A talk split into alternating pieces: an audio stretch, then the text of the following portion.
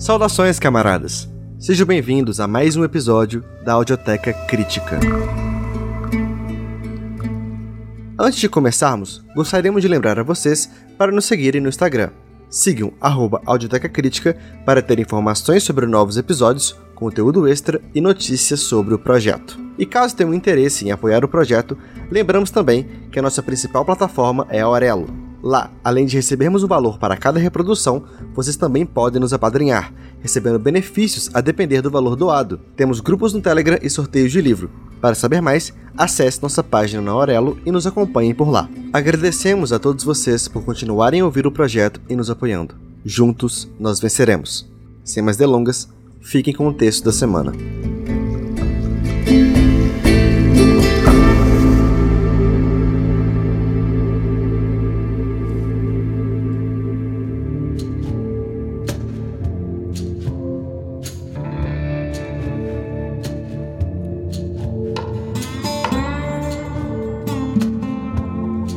Rosa Luxemburgo nasceu em 1871 na Polônia.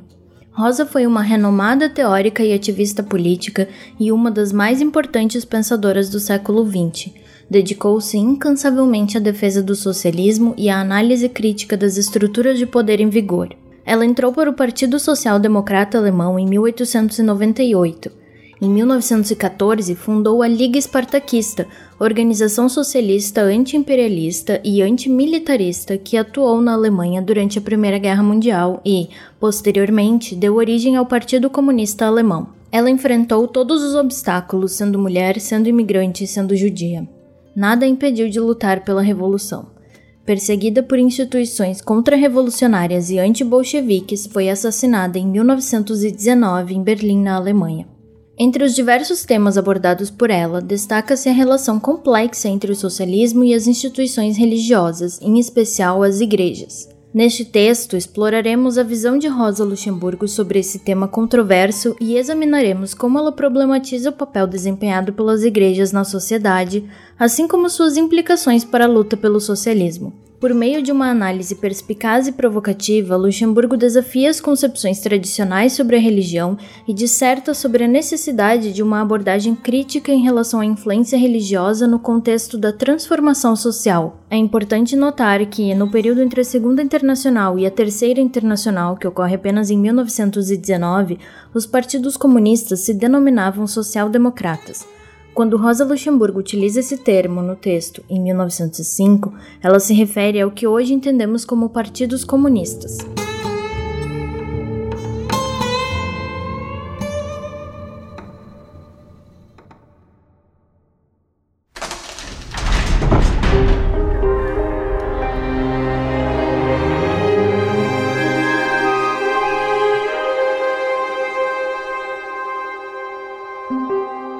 Socialismo e as Igrejas. Rosa Luxemburgo, 1905. Parte 1.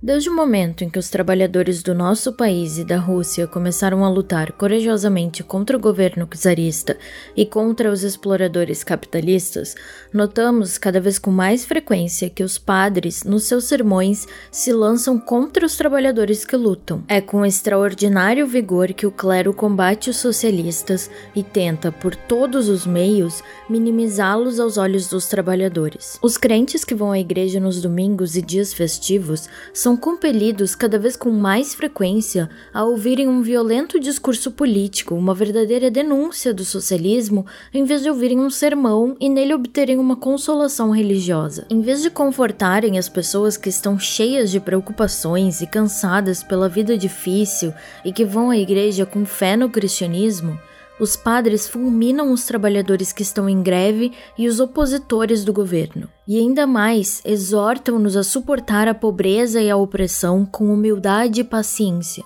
transformaram a igreja e o púlpito num lugar de propaganda política. Os trabalhadores podem convencer-se facilmente de que a luta do clero contra os sociais-democratas não é de modo algum provocada por estes. Os social-democratas propõem-se como objetivo unirem e organizarem os trabalhadores na luta contra o capital, isto é, contra os exploradores que lhes sugam a última gota de sangue e na luta contra o governo czarista que impede a libertação do povo. Mas nunca os social-democratas conduzem os trabalhadores a lutar contra o clero ou tentar interferir com as crenças religiosas.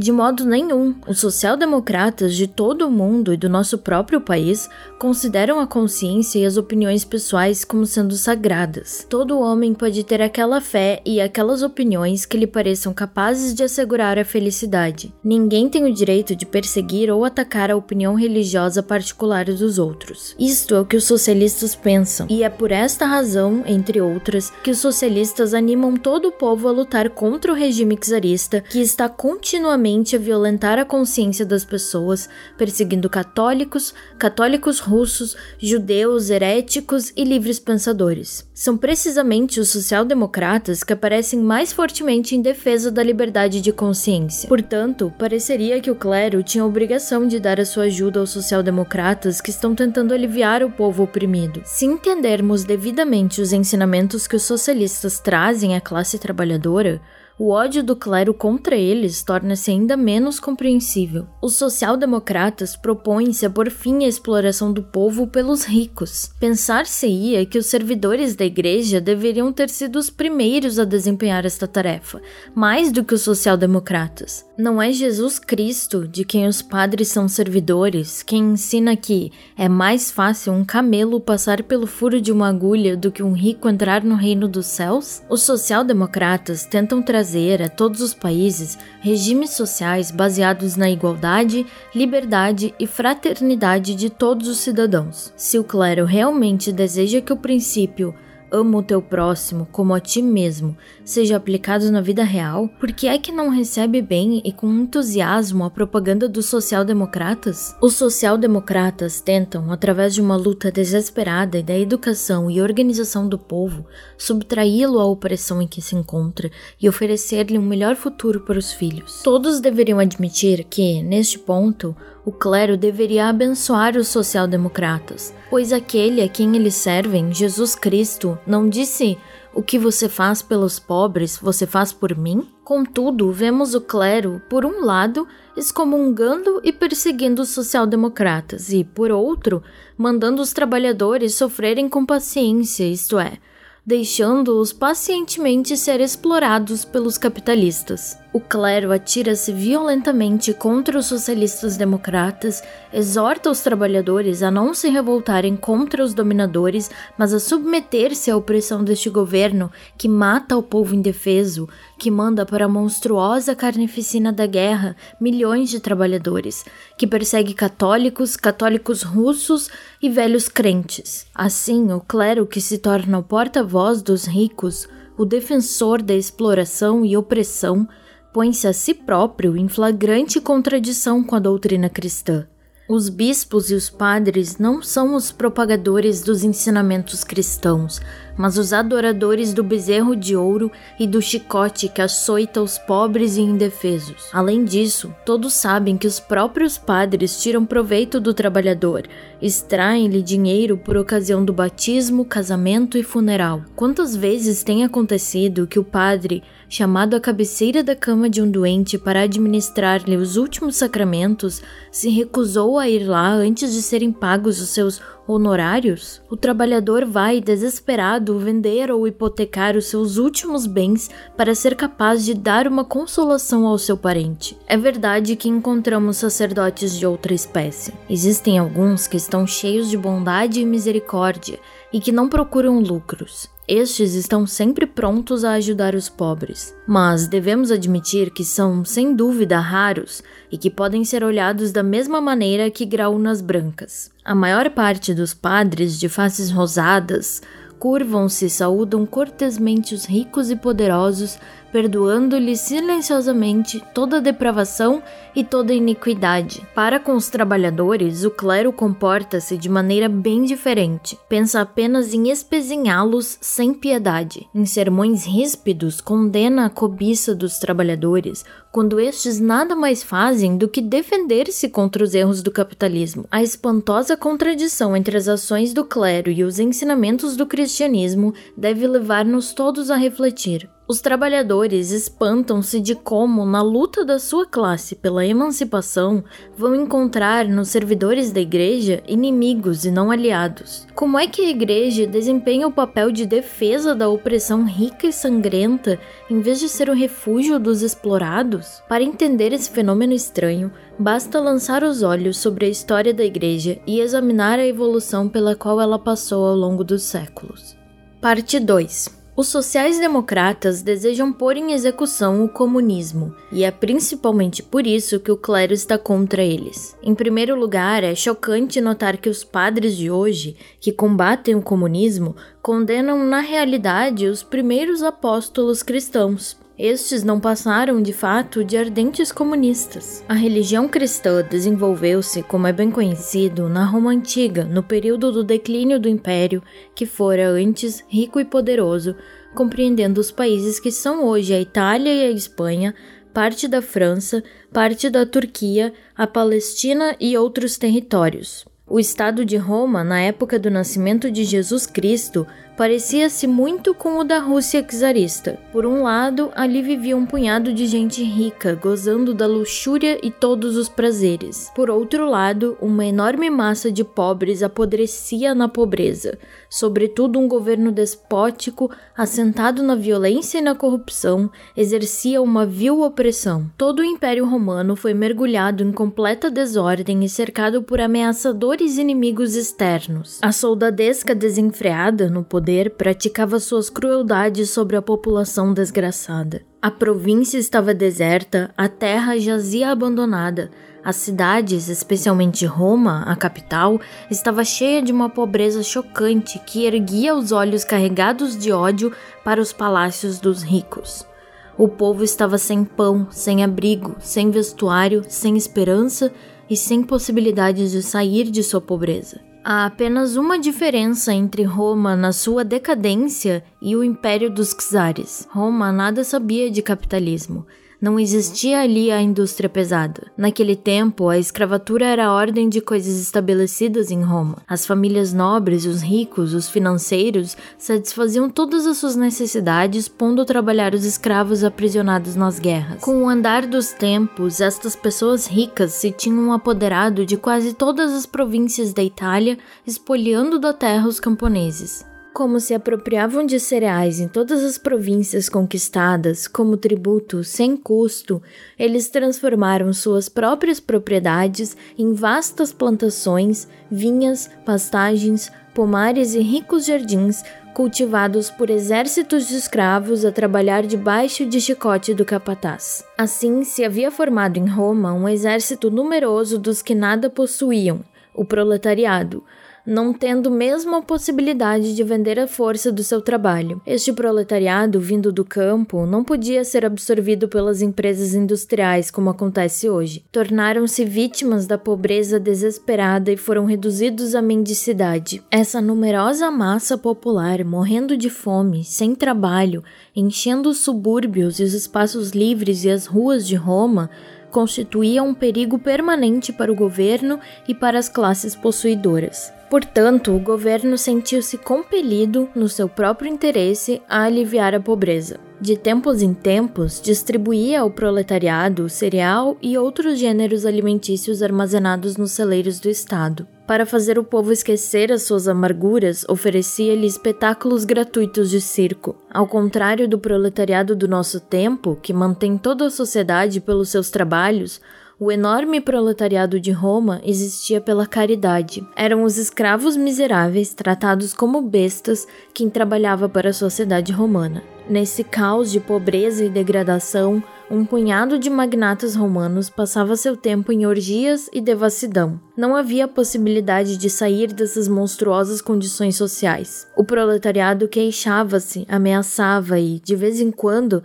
revoltou-se, mas uma classe de mendigos vivendo das migalhas caídas da mesa dos senhores não podia estabelecer uma nova ordem social. Além disso, os escravos que mantinham com o seu trabalho toda a sociedade estavam muito espezinhados, bastante dispersos, demasiado esmagados pelo jugo, tratados como bestas e viviam bastante isolados das outras classes para serem capazes de transformar a sociedade. Revoltaram-se muitas vezes contra os seus patrões, tentaram libertar-se em batalhas sangrentas, mas o exército romano esmagou sempre essas revoltas, esmagando os escravos aos milhares e condenando-os à morte na cruz. Nessa sociedade desmoronar-se, onde não existe saída dessa trágica situação para o povo, nem esperança alguma de uma vida melhor, os desgraçados voltam-se para o céu, procurando nele a salvação. A religião cristã aparecia a esses infelizes seres como um cinto de salvação,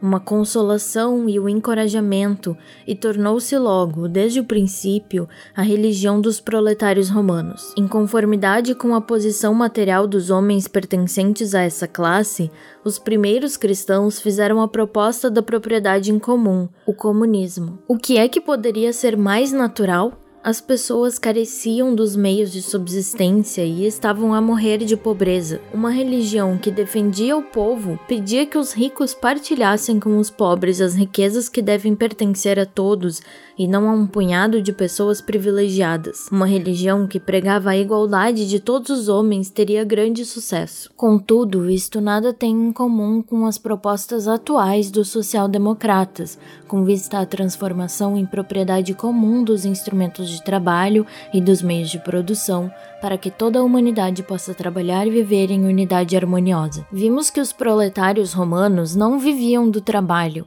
mas das esmolas que o governo distribuía. Assim, a exigência pelos cristãos da coletivização da propriedade não diz respeito aos meios de produção, mas aos bens de consumo. Eles não pediam que a terra, as oficinas e os instrumentos de trabalho se tornassem propriedade coletiva, mas apenas que tudo deveria ser repartido entre eles: casas, roupas, alimentos e os produtos acabados mais necessários à vida. Os comunistas cristãos não se preocuparam nada em inquirir acerca da origem dessas riquezas. O trabalho de produção recaiu sempre sobre os escravos. O povo cristão desejava apenas que os que possuíam a riqueza abraçassem a religião cristã e fizessem das suas riquezas propriedade comum, para que todos pudessem gozar dessas coisas boas em igualdade e fraternidade. Foi, na verdade, deste modo que as primeiras comunidades cristãs se organizaram. Um contemporâneo escreveu: Estas pessoas não acreditam em fortunas, mas pregam a propriedade coletiva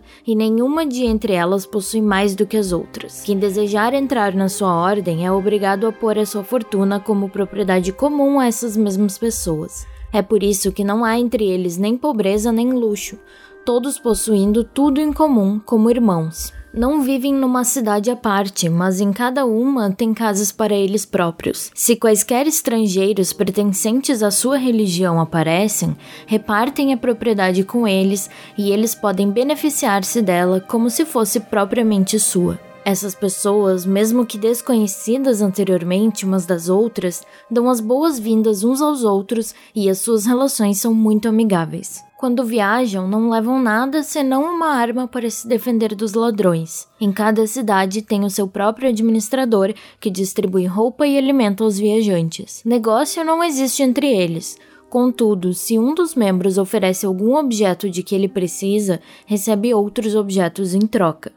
Mas também cada um pode pedir o que precisa, mesmo que não possa dar em troca. Fecha aspas lemos nos Atos dos Apóstolos a seguinte descrição da primeira comunidade de Jerusalém. Entre eles não havia ninguém necessitado, pois todos os que possuíam terras ou casas vendiam-nas, traziam o produto da venda e depositavam-no aos pés dos apóstolos, e a cada um era distribuído de acordo com a sua necessidade. Fecha aspas. Em 1780, o historiador alemão Vogel escreveu quase a mesma coisa acerca dos primeiros cristãos. Disse ele: de acordo com a regra, todo cristão tinha direito à propriedade de todos os membros da comunidade. Caso quisesse, podia pedir que os membros mais ricos dividissem a sua fortuna com ele, de acordo com as suas necessidades. Todo cristão podia fazer uso da propriedade dos seus irmãos. Assim, os cristãos que não tinham casa podiam exigir do que tinha duas ou três que os recebesse. O proprietário conservava para si próprio apenas a sua própria casa mas por causa da comunidade de gozo dos bens, tinha de dar-se habitação àquele que a não tinha. Fecha aspas. O dinheiro era colocado em caixa comum e um membro da sociedade, especialmente escolhido para esse fim, dividia a fortuna coletiva entre todos. Mas isso não era tudo.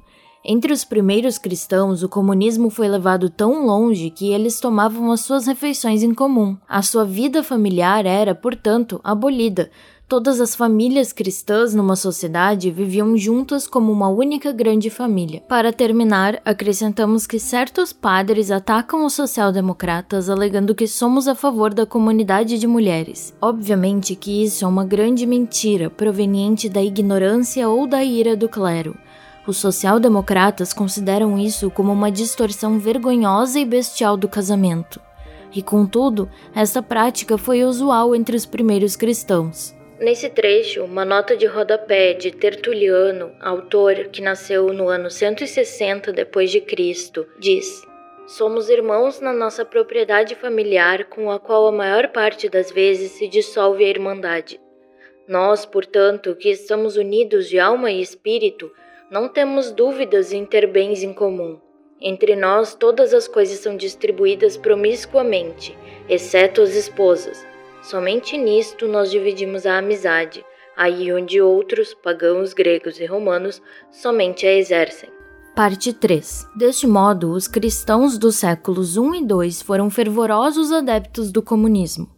Mas este comunismo era baseado no consumo de produtos acabados e não no trabalho, e mostrou-se incapaz de reformar a sociedade e de pôr fim à desigualdade entre os homens e de derrubar a barreira que separa ricos e pobres. Por isso, exatamente como antes, as riquezas criadas pelo trabalho para toda a sociedade eram fornecidas pelos escravos. O povo, desprovido de meios de subsistência, recebia apenas esmolas. Enquanto uns poucos, em proporção com a massa do povo, possuírem exclusivamente para seu próprio uso todas as terras cultiváveis, florestas e pastagens, os animais do campo e as casas de lavoura, todas as oficinas, ferramentas e materiais de produção, não pode haver qualquer espécie de igualdade entre os homens. Em tais condições, a sociedade, evidentemente, encontra-se dividida em duas classes: os ricos e os pobres, os do luxo e os da pobreza. Suponhamos, por exemplo, que os ricos proprietários, influenciados pela doutrina cristã, oferecessem para distribuir para o povo todas as riquezas que possuíam em forma de dinheiro, cereais, frutas, vestuário e animais. Qual seria o resultado? A pobreza desapareceria por algumas semanas e, durante esse tempo, a população poderia alimentar-se e vestir-se. Mas os produtos acabados são rapidamente consumidos. Após um pequeno lapso de tempo, as pessoas, tendo consumido as riquezas distribuídas, teriam uma vez mais as mãos vazias. Os proprietários da terra e dos instrumentos de produção podiam produzir mais graças à força de trabalho dos escravos, e assim nada mudaria. Bem, Aqui está porque os social-democratas consideram essas coisas de um modo diferente dos comunistas cristãos. Eles dizem: não queremos que os ricos repartam com os pobres, não queremos nem caridade nem esmolas. Ambas as coisas são incapazes de impedir o retorno da desigualdade entre os homens. Não é de modo algum uma partilha entre ricos e pobres que nós desejamos, mas a completa supressão de ricos e pobres. Isto é possível desde que as fontes de toda a riqueza, a terra, em comum com todos os outros meios de produção e instrumentos de trabalho, se tornem propriedade coletiva do povo trabalhador que irá produzir para si próprio de acordo com as necessidades de cada um. Os primeiros cristãos acreditaram que podiam remediar a pobreza do proletariado por meio das riquezas oferecidas pelos possuidores. Isso seria o mesmo que segurar água numa peneira. O comunismo cristão foi não só incapaz de mudar ou melhorar a situação econômica, como não prosperou. No princípio, quando os seguidores do novo Salvador constituíam um pequeno grupo na sociedade romana, a divisão do pecúlio comum, as refeições em comum e o viver debaixo do mesmo teto eram praticáveis. Mas, quando o número de cristãos se espalhou pelo território do império, essa vida comunitária dos seus partidários tornou-se mais difícil. Em breve, desapareceu o costume das refeições comuns e a divisão dos bens tomou um novo aspecto. Os cristãos não mais viveram como uma família. Cada um tomou cuidado da sua própria propriedade e já não ofereciam o total dos seus bens à comunidade, mas apenas o supérfluo. As ofertas dos mais ricos ao organismo central, perdendo seu caráter de participação numa vida comum, em breve se transformaram em simples esmolas, já que os cristãos ricos deixaram de fazer caso da propriedade comum e passaram a pôr ao serviço dos outros apenas uma parte do que tinham, parte que podia ser maior ou menor, consoante a boa vontade do doador. Assim, no coração do comunismo cristão apareceu a diferença análoga a que reinava no Império Romano e contra a qual os primeiros cristãos tinham combatido. Em breve, foram apenas os cristãos pobres, os proletários, que tomaram parte em refeições comuns. Os ricos, tendo oferecido uma parte da sua abundância, conservavam-se à parte. Os pobres viviam das esmolas atiradas pelos ricos, e a sociedade tornou-se outra vez naquilo que tinha sido. Os cristãos não tinham mudado a vontade dos ricos. Os padres da igreja lutaram muito ainda, com palavras escaldantes, contra esta penetração da desigualdade social na comunidade cristã, flagelando os ricos e exortando-os a voltarem ao comunismo dos primeiros apóstolos. São Basílio, no século IV d.C., pregou assim contra os ricos. Abre aspas. Miseráveis, como vós ireis justificar diante do juiz do céu? Vós dizeis-me: qual é a nossa falta quando guardamos o que nos pertence? Eu pergunto-vos: como é que arranjastes isso a que chamais de vossa propriedade? Como é que os possuidores se tornam ricos se não tomando posse das coisas que pertencem a todos? Se todos tomassem apenas o que estritamente necessitam, deixando o resto aos outros, não haveria nem ricos nem pobres. Fecha aspas. Foi São João Crisóstomo, patriarca de Constantinopla, nascido na Antioquia em 347 e falecido no exílio na Armênia em 407, quem pregou mais ardentemente aos cristãos para que regressassem ao primeiro comunismo dos apóstolos. Este célebre pregador, na sua décima primeira homilia sobre os Atos dos Apóstolos, disse: Abre aspas. E havia uma grande caridade entre eles, os apóstolos. Ninguém era pobre entre eles. Ninguém considerava como seu o que lhe pertencia. Todas as suas riquezas estavam em comum. Uma caridade existia em todos eles. Esta caridade consistia em que não havia pobre entre eles, de tal modo que os que tinham bens apressavam-se a desprender-se deles. Não dividiam as suas fortunas em duas partes, dando uma e guardando a outra davam o que tinham. Assim, não havia desigualdade entre eles. Todos viviam em grande abundância. Tudo se fazia com o maior respeito.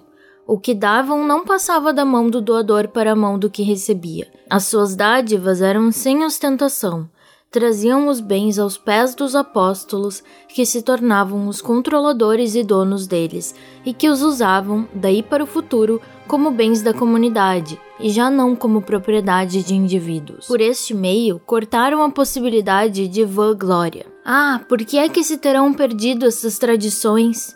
Ricos e pobres poderiam todos tirar proveito desses costumes piedosos e uns aos outros sentiríamos o mesmo prazer em nos conformarmos com eles. Os ricos não empobreceriam ao desprenderem-se das suas posses e os pobres seriam enriquecidos. Mas tentemos dar uma ideia exata do que se deveria fazer. Ora, suponhamos nem pobres nem ricos precisam se alarmar, pois eu estou apenas a supor. Suponhamos que vendemos tudo o que nos pertence para pormos o produto da venda numa conta comum. Que somas de ouro se amontoariam? Não sei dizer com exatidão quanto isso iria dar, mas se todos entre nós, sem distinção de sexo, trouxéssemos os nossos tesouros, se vendêssemos os campos, as propriedades, as casas, não falo de escravos, pois não havia nenhum na comunidade cristã, e os que houvesse tornavam-se livres. Talvez se todos fizessem o mesmo, creio que conseguiríamos centenas de milhares de libras de ouro, milhões, enormes valores. Bem, quantas pessoas, tu pensas, vivem nessa cidade? Quantos cristãos concordam em que haja uns 100 mil? O resto será constituído por judeus e gentios. Quantos não conseguiríamos unir? Ora, se contássemos os pobres, quantos seriam? 50 mil necessitados no máximo? O que seria necessário para alimentá-los em cada dia? Julgo que a despesa não seria excessiva se o fornecimento e o consumo da alimentação fossem organizados em comum. Dir-se-á, talvez, mas o que será de nós quando esses gêneros estiverem consumidos? Mas o que? Isso poderia acontecer? A graça de Deus não seria mil vezes mais abundante? Não estaríamos nós a fazer um céu na terra? Se anteriormente esta comunidade de bens existiu entre 3 a 5 mil fiéis e teve tão bons resultados e baniu a pobreza entre eles, por que não resultaria numa grande multidão como esta? E entre os próprios pagãos, quem não se apressaria a aumentar o tesouro em comum? A riqueza que é possuída por umas poucas pessoas é muito mais fácil e rapidamente gasta. A divisão da propriedade é a causa da pobreza. Tomemos como exemplo uma família composta de marido, esposa e dez filhos. A esposa ocupando-se em enfiar a lã, o marido trazendo seu salário do trabalho para casa. Digam-me em qual caso gastaria mais essa família, se vivendo em comum ou vivendo separadamente? Obviamente, se estivessem separados. 10 casas, 10 mesas, 10 criados e 10 subsídios especiais seriam necessários para as crianças se vivessem separados. O que é que fariam se possuíssem muitos escravos? A divisão é uma causa de empobrecimento. A concórdia e a unidade de vontades são uma causa de riquezas. Nos mosteiros ainda se vive como na primitiva igreja. E quem morre de fome ali, quem é que ali não encontra o bastante para comer? Contudo, os homens do nosso tempo temem viver dessa maneira mais do que temem cair no mar. Porque é que não tentamos? Temê-lo-íamos. Que grande ato seria esse? Se alguns fiéis, uns escassos, oito mil ousaram, na presença de todo o mundo, onde não tinham senão inimigos, de fazer uma corajosa tentativa de viver em comum, sem qualquer auxílio externo, quão melhor não o podíamos fazer hoje, agora que há cristãos em todo o mundo? Permaneceria um único gentil? Nenhum, creio eu. Nós os atrairíamos todos e os ganharíamos para nós.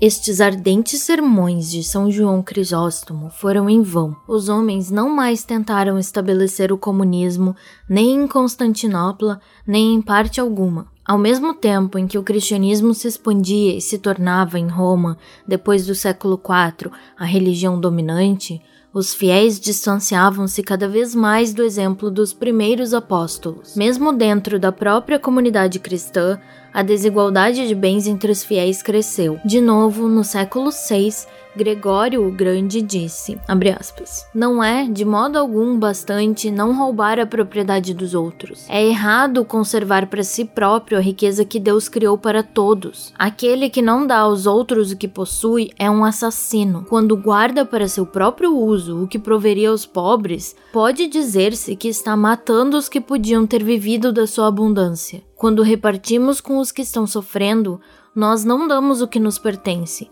mas o que lhes pertence. Isto não é um ato de misericórdia, mas o pagamento de uma dívida. Estes apelos foram infrutíferos. Mas a culpa não foi de modo algum dos cristãos desses dias, que na verdade correspondiam mais às palavras dos padres da igreja do que os cristãos de hoje. Não foi a primeira vez na história da humanidade que as condições econômicas se mostraram elas próprias mais fortes que belos discursos. O comunismo, essa comunidade de consumo de bens que os primitivos cristãos proclamaram, não podia ser posta em prática sem o trabalho comum de toda a população na terra como propriedade comum e também em oficinas comunais. No período dos primeiros cristãos, era impossível iniciar o trabalho comunal com meios comunais de produção, porque, como nós já afirmamos, o trabalho baseava-se não em homens livres, mas em escravos que viviam à margem da sociedade. A cristandade não tentou abolir a desigualdade entre o trabalho de diferentes homens, nem entre a sua propriedade, razão pela qual seu esforço para suprimir a distribuição desigual dos bens de consumo não vingou. As vozes dos padres da igreja proclamando o comunismo não encontraram eco. Além disso, essas vozes em breve tornaram-se cada vez menos frequentes e, finalmente, caíram no silêncio completo. Os padres da igreja cessaram de pregar a comunidade e a distribuição de bens, porque o crescimento da comunidade cristã produziu mudanças fundamentais dentro da própria igreja. Parte 4 No princípio, quando a comunidade cristã era pequena, não existia clero no sentido próprio da palavra. Os fiéis, que formavam uma comunidade religiosa independente, uniam-se em comum em cada cidade, elegiam um membro responsável para dirigir o serviço de Deus e realizar as cerimônias religiosas. Qualquer cristão podia tornar-se bispo ou prelado. Essas funções eram coletivas, sujeitas à revogação, ad honorem, e não comunicavam poder além do que a comunidade lhes conferia de livre vontade. À medida que o número de fiéis crescia e as comunidades se tornavam mais numerosas e mais ricas, a gerência dos negócios da comunidade e o desempenho das tarefas tornou-se uma ocupação que exigia muito tempo e uma aplicação total. Como os que exerciam este ofício não podiam executar as suas tarefas e simultaneamente os seus empregos privados, surgiu o costume de eleger entre os membros da comunidade um eclesiástico a quem eram exclusivamente confiadas essas funções. Portanto, estes funcionários da comunidade tinham de ser pagos pela sua devoção exclusiva às funções dela. Assim se formou dentro da igreja uma nova ordem de funcionários da igreja que se separou do corpo principal dos fiéis, o clero. Paralelamente à desigualdade entre ricos e pobres, aí apareceu uma outra desigualdade entre o clero e o povo. Os eclesiásticos, no princípio eleitos entre iguais, com vistas a exercerem uma função temporal, em breve se guindaram a uma espécie de casta que governava o povo. Quanto mais as comunidades cristãs se tornavam numerosas nas cidades do grande Império Romano, tanto mais os cristãos, perseguidos pelo governo, sentiam a necessidade de se unirem para ganhar força. As comunidades, espalhadas por todo o território do império, organizaram-se, portanto, numa única igreja. Esta unificação foi já uma unificação do clero e não do povo. Desde o século IV, os eclesiásticos das comunidades encontravam-se nos concílios. O primeiro concílio realizou-se em Niceia, em 325. Desta forma, se formou o clero numa ordem separada do povo. Os bispos das comunidades mais ricas e poderosas tomavam a presidência dos concílios. É por isso que o bispo de Roma em breve se colocou a si próprio à cabeça de toda a cristandade e se tornou o Papa. Assim, um abismo separava o clero, organizado em hierarquia, do povo. Ao mesmo tempo, as relações econômicas entre o povo e o clero sofreram uma grande mudança. Antes da formação desta ordem, tudo que os membros ricos da igreja ofereciam para a propriedade comum pertencia aos pobres. Depois, uma grande parte dos fundos era gasta para pagar o clero e na administração da igreja. Quando, no século IV, o cristianismo foi protegido pelo governo e foi reconhecido em Roma como sendo a religião dominante, as perseguições dos cristãos terminaram e o culto deixou de ser exercido nas catacumbas ou em modestos compartimentos e passou para igrejas que começaram a ser construídas de uma forma cada vez mais magnificente. Essas despesas reduziram assim os fundos destinados aos pobres. Já no século V, os rendimentos da igreja eram divididos em quatro partes: a primeira para o bispo, a segunda para o clero menor, a terceira para a manutenção da igreja e apenas a quarta parte era distribuída para os necessitados. A população cristã pobre recebia, portanto, uma soma igual a que o bispo recebia só para si próprio. Com o andar dos tempos, foi se perdendo o hábito de dar aos pobres a importância a eles destinada previamente. Sobretudo quando o alto clero ganhou importância, os fiéis deixaram de ter o domínio sobre a propriedade da igreja. Os bispos davam aos pobres a seu bel prazer. O povo recebia esmolas do seu próprio clero. E não só. No princípio da cristandade, os fiéis faziam ofertas voluntárias para o tesouro comum. Logo que a religião cristã se tornou uma religião de Estado, o clero exigia que as ofertas fossem trazidas tanto pelos pobres como pelos ricos. Desde o século VI, o clero impôs uma taxa especial, o dízimo, a décima parte das colheitas, que tinha de ser paga à igreja. Esta taxa esmagava o povo como um pesado fardo. Durante a Idade Média, tornou-se um verdadeiro flagelo para os camponeses oprimidos pela servidão. O dízimo era imposto sobre qualquer porção de terra, sobre qualquer propriedade, mas foi sempre o servo quem pagou com seu trabalho. Assim, os pobres não só perderam o apoio e ajuda da igreja, mas viram os padres aliarem-se com os seus outros exploradores príncipes, nobres, agiotas. Na Idade Média, enquanto a população trabalhadora se afundava em pobreza através da escravidão, a igreja tornava-se cada vez mais rica. Além dos dízimos e de outras taxas, a igreja beneficiava-se nesse período de grandes doações,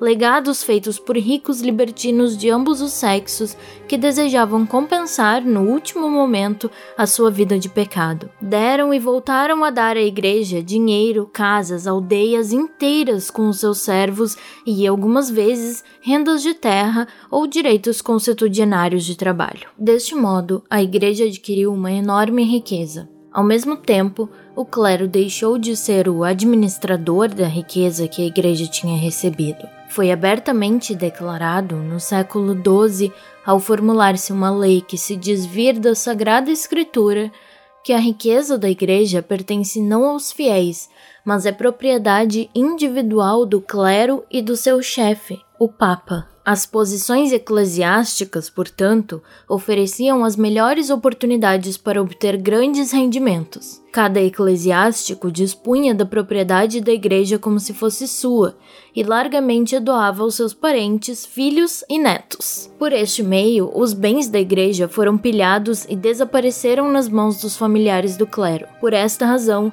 os papas declararam-se como proprietários soberanos das fortunas da igreja e ordenaram o celibato do clero para o manterem intacto e impedir que seu patrimônio fosse disperso. O celibato foi decretado no século XIII devido à posição do clero. Ainda para impedir a dispersão da riqueza da igreja, em 1297, o Papa Bonifácio VIII proibiu aos eclesiásticos de fazer oferta dos seus rendimentos aos leigos sem permissão do Papa. Assim, a igreja acumulou enorme riqueza, especialmente em terras lavradias, e o clero de todos os países cristãos tornou-se o mais importante proprietário de terras. Possuía algumas vezes um terço ou mais do que um terço de todas as terras do país. Os camponeses pagavam não só os impostos em trabalho, a corveia, mas o dízimo igualmente, e não só nas terras dos príncipes e dos nobres, mas também em enormes áreas onde trabalhavam diretamente para bispos,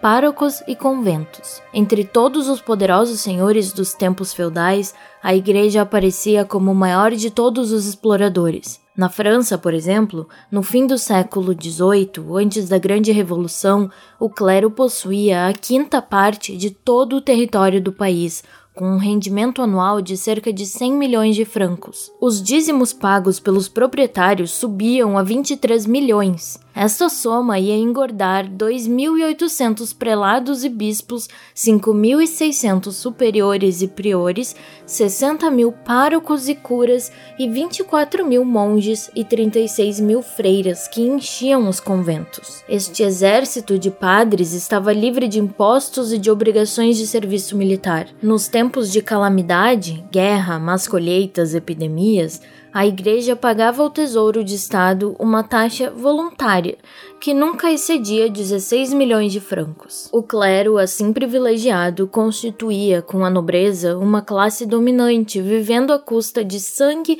e do suor dos servos. Os altos postos na igreja e os que pagavam melhor eram distribuídos somente aos nobres e permaneciam nas mãos da nobreza. Consequentemente, no período de escravidão, o clero foi aliado da nobreza, dando-lhe apoio e ajuda para oprimir o povo, a quem nada oferecia senão sermões, de acordo com os quais o povo devia permanecer humilde e resignar-se com a sua sorte. Quando o proletariado do campo e da cidade se levantava contra a opressão e a escravatura, encontrava no clero um opositor feroz. É também verdade que, mesmo dentro da igreja, havia duas classes: o alto clero, que absorvia toda a riqueza, e a grande massa dos curas rurais, cujos modestos recursos não iam além de 500 a 2 mil francos anuais. Portanto, essa classe se revoltava contra o clero superior e, em 1789, durante a Grande Revolução, juntou seu povo para combater contra o poder da nobreza eclesiástica e laica. Parte 5. Assim foram as relações entre a Igreja e o povo modificadas com o andar dos tempos. A cristandade começou como uma mensagem de consolação aos deserdados e pobres trazia uma doutrina que combatia a desigualdade social e o antagonismo entre ricos e pobres. ensinou a comunidade das riquezas. Em breve, este templo de igualdade e fraternidade se tornou uma nova fonte de antagonismos sociais.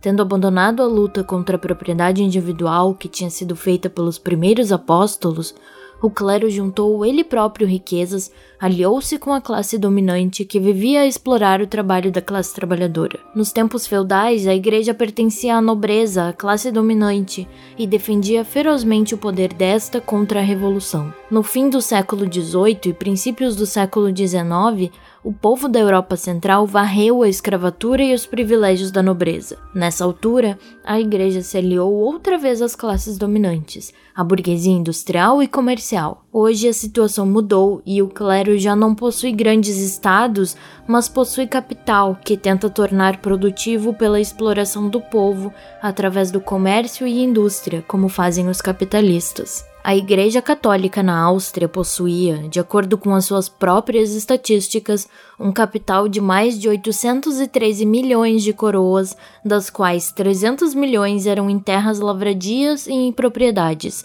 387 milhões em obrigações e, além disso, emprestou a juros um total de 70 milhões aos donos de fábricas e aos homens de negócios. Eis como a igreja, adaptando-se aos tempos modernos, se mudou para uma forma capitalista, industrial e comercial a partir de um domínio feudal. Como outrora, ela continua a colaborar com a classe que se enriquece à custa do proletariado rural. Esta mudança é ainda mais espantosa na organização dos conventos. Em certos países, tais como a Alemanha e a Rússia, os mosteiros foram suprimidos há muito tempo, mas onde ainda existem, na França, Itália e Espanha, tudo evidencia o papel enorme desempenhado pela Igreja no regime capitalista. Na Idade Média, os conventos eram um refúgio do povo, era aí que procuravam refugiar-se para se livrarem da severidade dos senhores e príncipes. Era aí que encontravam alimento e proteção em caso de pobreza extrema. Os conventos não recusavam pão e sustento aos esfomeados. Não esqueçamos especialmente que a Idade Média nada sabia de comércio como é normal nos nossos dias. Toda propriedade, todo o convento produzia em abundância para si próprio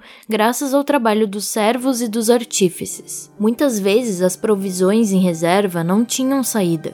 Quando produziam mais cereal, mais legumes, mais madeira do que era necessário para o consumo dos monges, o excedente não tinha valor. Não havia comprador para ele e nem todos os produtos podiam se conservar. Nestas condições, os conventos cuidavam gratuitamente dos seus pobres, em todo o caso, oferecendo-lhe apenas uma pequena parte do que tinha sido extraído aos seus servos, este era o costume normal neste período, e quase todas as propriedades pertencentes à nobreza procediam do mesmo modo. De fato, os conventos se beneficiavam consideravelmente desta benevolência. Tendo fama de abrir as suas portas aos pobres, recebiam grandes dádivas e legados dos ricos e poderosos. Com o aparecimento do capitalismo e da produção para troca, todos os objetos adquiriram um preço e tornaram-se negociáveis. Nessa altura, os conventos, as casas dos senhores e dos eclesiásticos cessaram os seus benefícios. O povo não encontrou aí mais refúgio. Eis uma razão, entre outras, porque no princípio do capitalismo, no século XVIII, quando os trabalhadores não estavam ainda organizados para defender os seus interesses, apareceu uma pobreza tão aterrorizadora que parecia que a humanidade tinha regressado aos dias da decadência do Império Romano. Mas, enquanto a Igreja Católica, nos primeiros tempos, se esforçou por auxiliar o proletariado romano pregando o comunismo, a igualdade e a fraternidade, no período capitalista agiu de um modo completamente diferente procurou, sobretudo, beneficiar-se com a pobreza do povo. Pôs a mão de obra barata a trabalhar. Os conventos se tornaram literalmente infernos de exploração capitalista, tanto piores quanto tinham ao seu serviço mulheres e crianças. A causa judicial contra o convento Bom Pastor na França em 1903 foi um exemplo retumbante destes abusos. Jovens meninas de 12, 10 e 9 anos eram compelidas a trabalhar em condições abomináveis, sem descanso, arruinando os olhos e a saúde, e eram mal alimentadas e sujeitas à disciplina de prisão. Nessa altura, os conventos estão quase abolidos na França, e a igreja perde a oportunidade de exploração capitalista direta. O dízimo, o açoite dos servos, tinha sido igualmente abolido há muito tempo. Isto não impede o clero de extorquir dinheiro à classe trabalhadora por outros métodos, e especialmente através de missas, casamentos, funerais e batismos. E os governos que sustentam o clero obrigam o povo a pagar o seu tributo. Mas, em todos os países, exceto nos Estados Unidos e na Suíça, onde a religião é um assunto pessoal, a igreja recebe do Estado enormes somas que, obviamente, provêm do duro trabalho do povo. Por exemplo, na França, os gastos com o clero sobem 40 milhões de francos por ano. Para resumir, é o trabalho de milhões de explorados que assegura a existência da igreja, do governo e da classe capitalista. As estatísticas relativas ao rendimento da igreja na Áustria dão a ideia da considerável riqueza da igreja que foi outrora refúgio dos pobres. Há cinco anos, isto é, 1900, as suas receitas anuais ascendiam a 35 milhões. Assim, no decurso de um só ano, punha de lado 25 milhões à custa do suor e sangue derramados pelos trabalhadores. Aqui estão alguns detalhes desse orçamento. O arcebispo de Viena, com rendimento anual de 300 mil coroas e com despesas não superiores à metade dessa quantia, fazia 150 mil coroas de economias por ano. O capital fixo do arcebispado era de cerca de 7 milhões de coroas. O arcebispo de Praga goza de um rendimento superior a meio milhão e tem cerca de 300 mil de despesas. O seu capital atinge quase 100 milhões de coroas.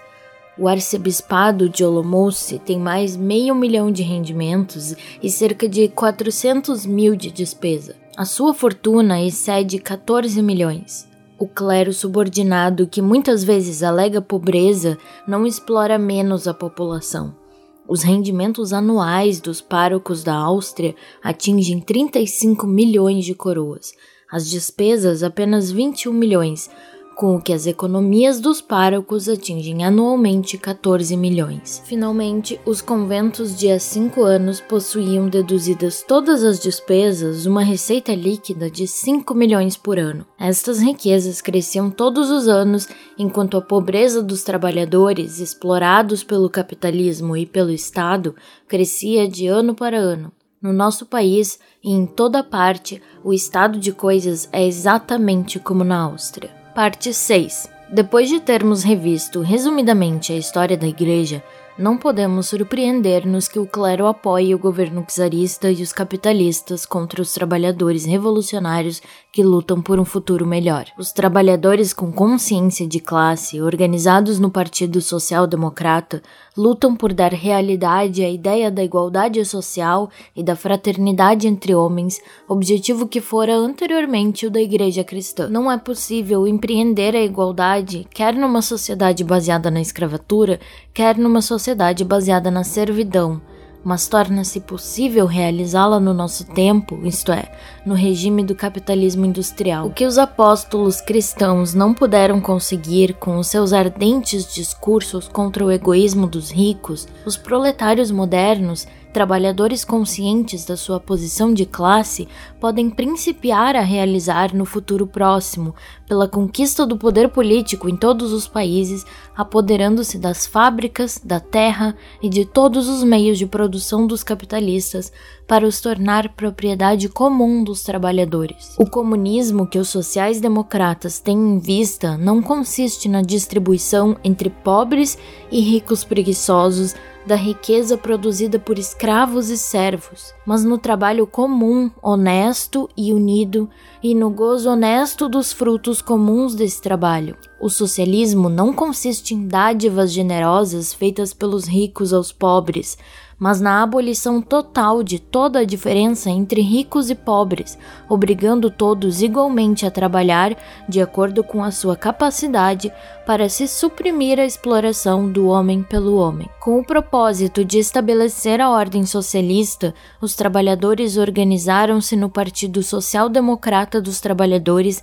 que se propõe a este fim. Eis porque a social-democracia e o movimento dos trabalhadores enfrentam o ódio feroz das classes proprietárias que vivem à custa dos trabalhadores. As enormes riquezas acumuladas pela Igreja, sem qualquer esforço da sua parte, vêm da exploração e da pobreza do povo trabalhador. A riqueza dos arcebispos e bispos, dos conventos e paróquias, a riqueza dos donos das fábricas, dos comerciantes e dos proprietários de terras é comprada ao preço de esforços desumanos dos trabalhadores da cidade e do campo. Qual é a única origem das dádivas e dos legados que os ricos senhores fazem à igreja? Obviamente que não é o trabalho das suas mãos e o suor dos seus rostos, mas a exploração dos trabalhadores que trabalham sem descanso para eles, servos ontem, assalariados hoje. Além disso, os subsídios que os governos hoje dão ao clero vêm do tesouro público, constituído, na maior parte, por impostos tirados às massas populares. O clero, não menos do que a classe capitalista, vive do povo beneficia-se da degradação, da ignorância e da opressão das pessoas. O clero e os capitalistas parasitas odeiam a classe trabalhadora organizada, consciente dos seus direitos, que luta pela conquista das suas liberdades pois a abolição da desordem capitalista e o estabelecimento da igualdade entre os homens desferirão um golpe mortal, especialmente no clero, que existe só graças à exploração e à pobreza. Mas, sobretudo, o socialismo ajuda a assegurar à humanidade uma felicidade honesta e sólida aqui embaixo, a dar ao povo a maior educação possível e o primeiro lugar na sociedade. É precisamente esta felicidade aqui na Terra que os servidores da igreja temem como uma praga. Os capitalistas moldaram a golpes de martelo os corpos do povo em cadeias de pobreza e escravatura. Paralelamente a isto, o clero, ajudando os capitalistas e servindo seus próprios interesses, aprisiona o espírito do povo, mantendo em ignorância crassa, pois compreende bem que essa educação poria fim ao seu poder. O clero, falsificando o primitivo ensinamento do cristianismo, que tinha por objetivo a felicidade terrena dos humildes, tenta hoje persuadir trabalhadores de que o sofrimento e a degradação que suportam não provém de uma estrutura social defeituosa, mas sim do céu, da vontade e da providência.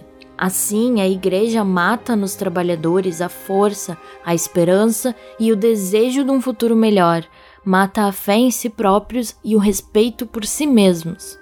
Os padres de hoje, com seus ensinamentos falsos e venenosos, mantêm continuamente a ignorância e a degradação do povo. Eis algumas provas irrefutáveis. Nos países onde o clero católico goza de grande poder sobre a mentalidade do povo, na Espanha e na Itália, por exemplo, as pessoas são mantidas em completa ignorância. A embriaguez e o crime florescem aí. Por exemplo, comparemos as duas províncias da Alemanha, Baviera e Saxônia. A Baviera é um estado agrícola onde a população vive predominantemente sob influência do clero católico. A Saxônia é um estado industrializado, onde os social-democratas exercem um grande papel na vida dos trabalhadores, vencem as eleições parlamentares em quase todas as circunscrições, razão pela qual a burguesia mostra o seu ódio contra esta província social-democrata vermelha. E o que é que se vê? As estatísticas oficiais mostram que o número de crimes econômicos cometidos na ultracatólica Baviera é relativamente muito mais elevado do que na vermelha Saxônia. Vemos que em 1898, em cada 100 mil habitantes, havia na Baviera 204 roubos com violência, enquanto na Saxônia o número era 185. Na Baviera aconteciam 296 assaltos e ataques na Saxônia somente 72. Enquanto na Baviera aconteceram quatro perjúrios, na Saxônia aconteceu apenas um. Encontramos uma situação completamente similar ao comparar o recorde de crimes em Posen, dominada pelos padres, com Berlim, onde a influência da social-democrata é maior. Em Posen, no curso de um ano, vemos 232 casos de assaltos qualificados para cada 100 mil habitantes, e em Berlim apenas 172. Na cidade papal, Roma, durante um único mês do ano de 1869, o penúltimo ano do poder temporal dos papas, foram condenadas 279 pessoas por assassinato, 728 por assaltos, 297 por roubo e 21 por incêndio. Estes são os resultados do domínio clerical sobre o povo assoberbado pela pobreza. Isso não quer dizer que o clero incite diretamente o povo ao crime.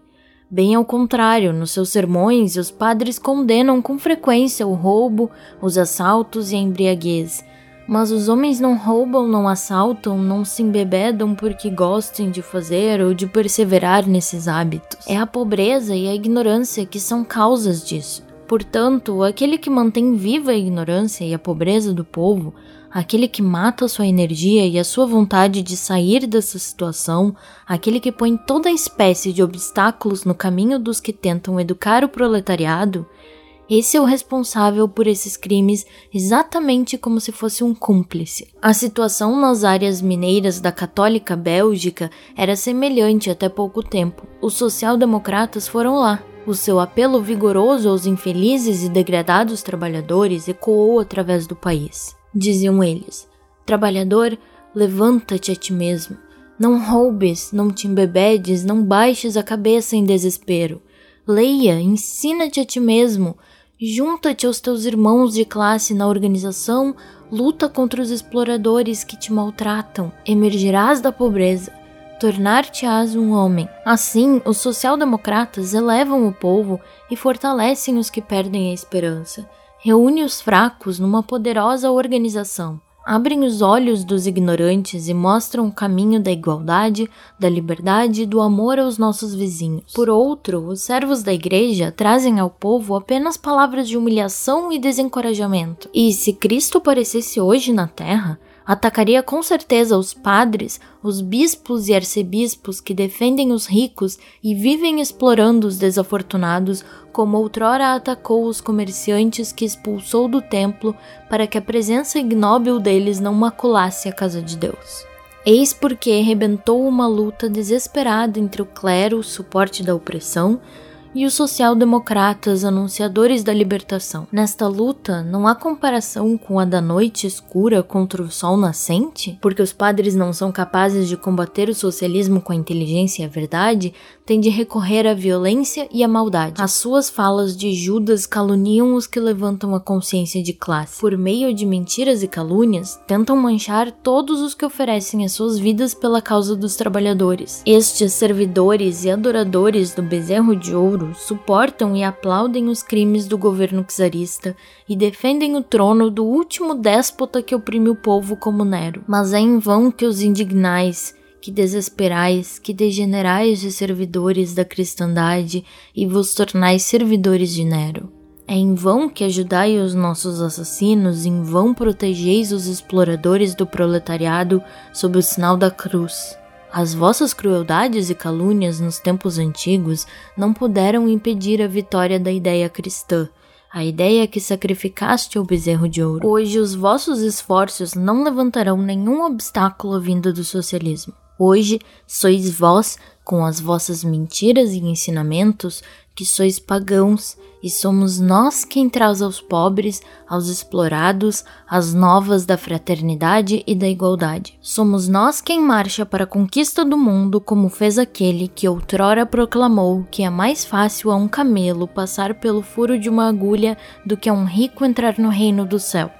Parte 7 Algumas palavras finais. O clero tem ao seu dispor dois meios para combater a social-democracia onde o movimento da classe trabalhadora começa a ser reconhecido, como é o caso do nosso país, Polônia, onde as classes dominantes ainda têm esperança de a esmagar, o clero combate os socialistas com sermões ameaçadores, caluniando-os e condenando a cobiça dos trabalhadores. Mas nos países onde as liberdades políticas estão estabelecidas e onde o Partido dos Trabalhadores é poderoso, como por exemplo na Alemanha, França e Holanda, aí o clero procura outros meios, esconde o seu fim real e já não encara os trabalhadores como um inimigo declarado, mas como um falso amigo. Deste modo, vereis os padres a organizar os trabalhadores e a fundar federações industriais cristãs. Desta maneira, tentam apanhar peixe na sua rede, atrair os trabalhadores a essa ratoeira de falsas federações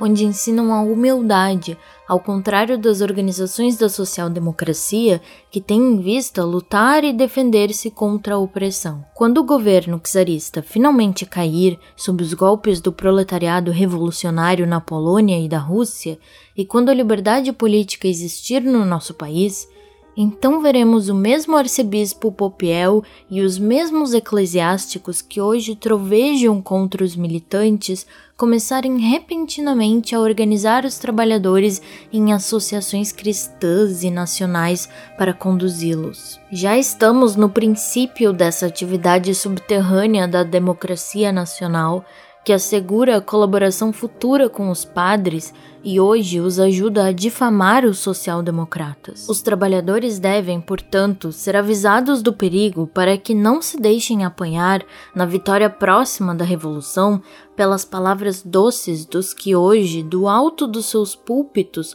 ousam defender o governo czarista que mata os trabalhadores e o aparelho repressivo do capital, que é a causa principal da pobreza do proletariado. Para os defender contra o antagonismo do clero no tempo presente, durante a Revolução, e contra a sua falsa amizade de amanhã, depois da Revolução, é necessário os trabalhadores organizarem-se no Partido Social Democrata. E aqui está a resposta a todos os ataques do clero.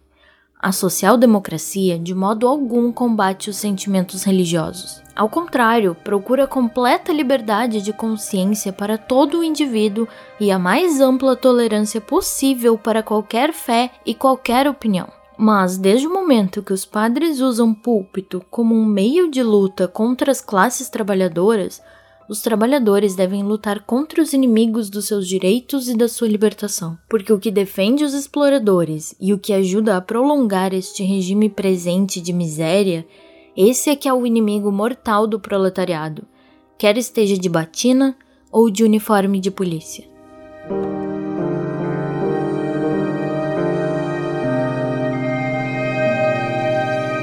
Muito obrigado por ouvirem o episódio dessa semana. A equipe da Audioteca gostaria de anunciar que semana que vem será o último episódio da nossa segunda temporada. Vamos tirar um mês de intervalo e voltaremos em agosto com uma terceira temporada maior e melhor. Caso você tenha interesse em nos apoiar nesse intervalo, fique tranquilo porque nosso grupo do Telegram ainda está vivo e segue firme e forte, e nós também faremos sorteio no nosso mês de férias de um livro marxista para vocês estudarem. Muito obrigado por ouvirem até aqui e nos vemos na próxima semana.